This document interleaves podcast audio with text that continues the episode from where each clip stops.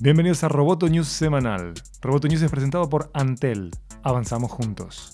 Mi nombre es Miguel Ángel Dobrich y junto a Natalia Arralde daremos las noticias más relevantes del mundo tecnológico.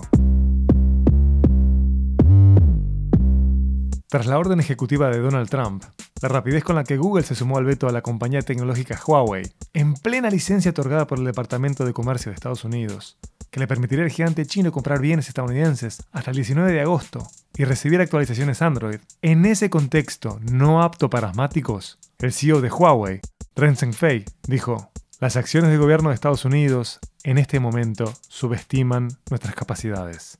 El jefe de la división de consumidores de la compañía, Richard Yu, secundó esto, declarando, todavía estamos comprometidos con Microsoft Windows y Google Android, pero si no podemos seguir utilizando esto, nosotros tenemos preparado un plan B con nuestro propio sistema operativo.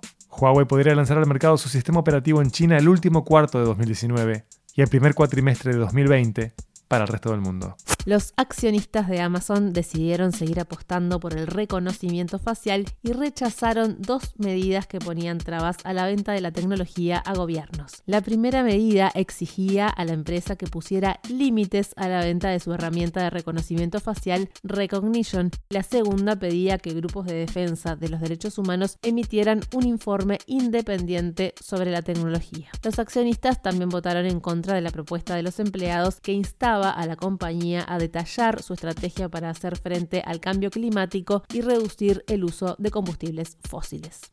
IGTV comenzó a soportar videos en modo landscape, es decir, videos en formato horizontal. Este es el cambio más importante de la joven historia de la aplicación de video de Instagram. De ahora en más, creadores de cualquier parte del globo podrán compartir sus archivos de modo vertical y horizontal. Roboto News es parte de Dopcast. Sigue Amenaza Roboto en arroba amenaza roboto y en facebook.com barra amenaza roboto.